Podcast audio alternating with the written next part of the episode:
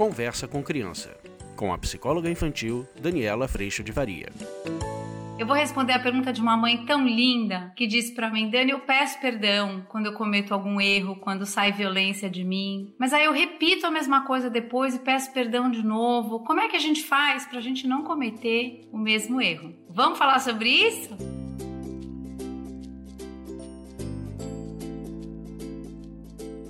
Oi, gente, tudo bem? Ai, esse tema me emociona tanto, porque, ai, como seria incrível se a gente realmente cometesse um erro uma vez e nunca mais. E esse é o desejo, é o maior sonho de todos, não é verdade? Essa mãe me escreveu assim. Eu vou colocar, eu pedi autorização para ela, porque ela escreve assim: é uma delícia, é uma luz para entendermos esse movimento todo que é o pedir perdão e perdoar. Eu peço perdão para minha filha, ela me pede e voltamos a falhar. É natural, mas dói tanto o coração, porque eu pedir perdão para mim é como uma promessa de não magoar mais. E se volta a fazer qualquer coisa que seja, a palavra, o gesto, isso me entristece muito. Mas falo para ela sempre da importância dela e ela me diz: "Você não precisa me pedir perdão, mãe, está tudo bem". E vem ficar juntinho. Aí ela fala assim: "Essas coisas são muito duras para ouvir". Agora você vê, parece que ela é a mãe e eu a filha. Preciso aprender a ter esse olhar mais puro, de fácil lidar com o que nos entristece.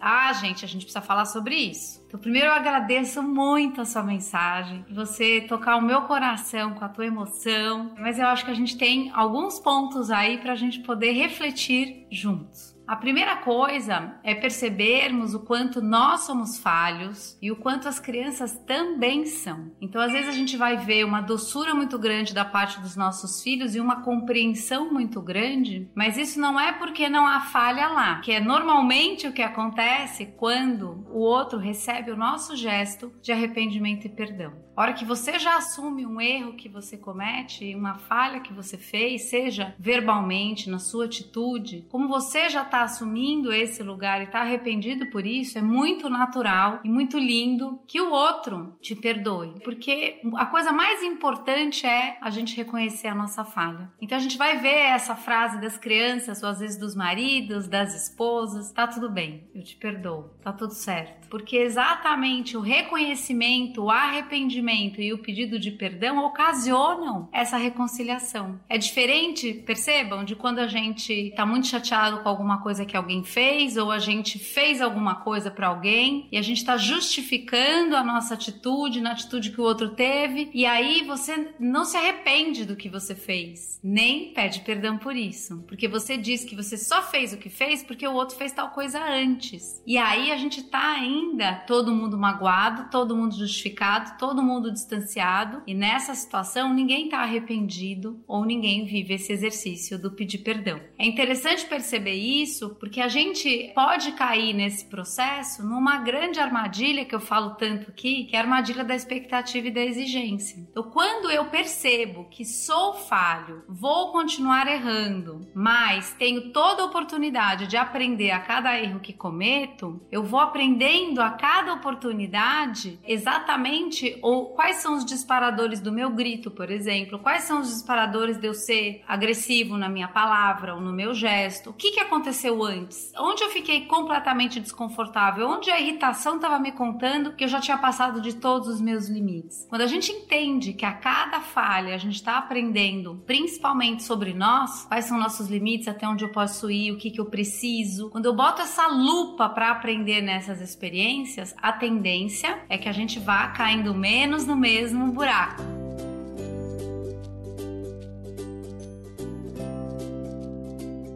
Mas o ponto é, a gente não vai parar de errar, porque se a gente parasse de errar, a gente perderia humildade, proximidade com o outro, possibilidade de perdoar o outro, porque eu consigo muito perdoar o outro quanto mais eu conheço as minhas falhas, menos exigente eu fico em cima do outro. Então, nessa frase, nessa fala que você me traz, que eu fico tão agradecida, você vai se entristecer cada vez que você erra. Porém, você tem dois caminhos nesse momento reconhecer o erro e aprender com ele no sentido de onde é que eu me coloquei na situação, qual foi a construção dessa situação, como que ficou ruim para mim e eu permaneci lá, eu tava com que propósito, tentando o quê? Tentando dar conta de tudo, controlar tudo, que todo mundo fosse quem eu gostaria que fosse. O que que a gente tá tentando fazer nessas horas? A gente tá normalmente tentando um monte de coisa. E a hora que a gente frustra ou a gente tá em exaustão e entra mais uma pena em cima da pilha de coisa que a gente está carregando, a gente estoura. Então eu vou aprender a não pegar tanta coisa, vou aprender a me considerar, a descansar, a ir num ritmo possível. Quando eu vou aprendendo tudo isso e aprendendo a ouvir as minhas necessidades, a gente começa a viver a consideração pelo outro sem se abandonar. A gente começa a viver espaço de consideração de verdade. E essas falhas, elas são informação riquíssima para o que é que eu fiz comigo, onde é que eu me coloquei, para que numa próxima situação eu possa cuidar de mim de uma forma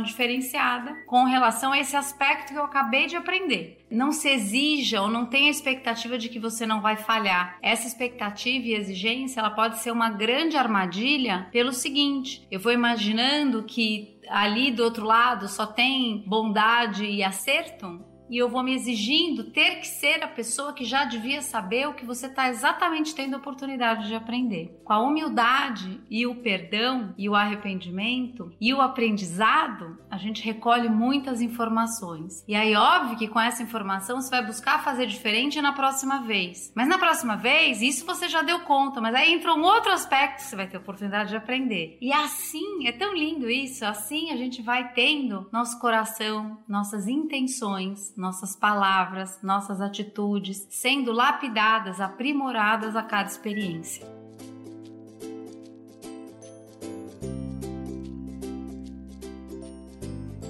Esse lugar de falha, isso me emociona muito, ele também faz com que a nossa necessidade dessa relação íntima e única e vertical com Deus se faça necessária. Se a gente desse conta de tudo, se a gente conseguisse tudo, se a gente fosse realmente perfeição, essa relação que é esse colo tão grande, tão importante, não seria necessário porque você seria autossuficiente. A falha nos conta do quanto a gente é falho, a gente não é autossuficiente, a gente precisa desse colo amoroso que, mesmo sem merecermos, nos ama e a gente pode, nesse lugar, entrar em compaixão com as nossas próprias falhas e principalmente com as falhas do outro. O arrependimento e o perdão passam a trazer para nós, enquanto pais, a possibilidade de você ser exemplo, você vai ser exemplo mas você vai ser exemplo do quê? Exemplo de responsabilidade, exemplo de quando você erra, você assume e pede perdão. E é isso que a gente quer, pelo menos eu quero as minhas filhas, que elas sim façam o melhor possível, mas quando errarem, quando falharem, sejam responsáveis, peçam perdão, se arrependam, aprendam, porque caminhar dessa forma pela vida se torna uma caminhada muito doce, apesar das falhas, porque a falha está aconchegada num lugar de muita compaixão, compreensão, aprendizado, união, troca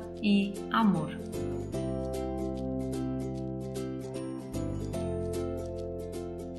Eu agradeço demais sua mensagem. Acalma teu coração. Vou mandando um dia de cada vez. Se você quiser um colo bem, bem, bem grande, a gente tem curso online que a gente aconchega e a gente cuida das nossas falhas diariamente. E você também vai ver no curso o quanto essa falha que você vive na sua casa, todos nós vivemos nas nossas casas. Então você, com certeza, vai se sentir muito acolhida e principalmente muito acompanhada, porque não é só você que erra. E essa expectativa e exigência, né, de que você devia fazer tudo certo, é, na verdade, a grande armadilha que nos tira da possibilidade de aprender.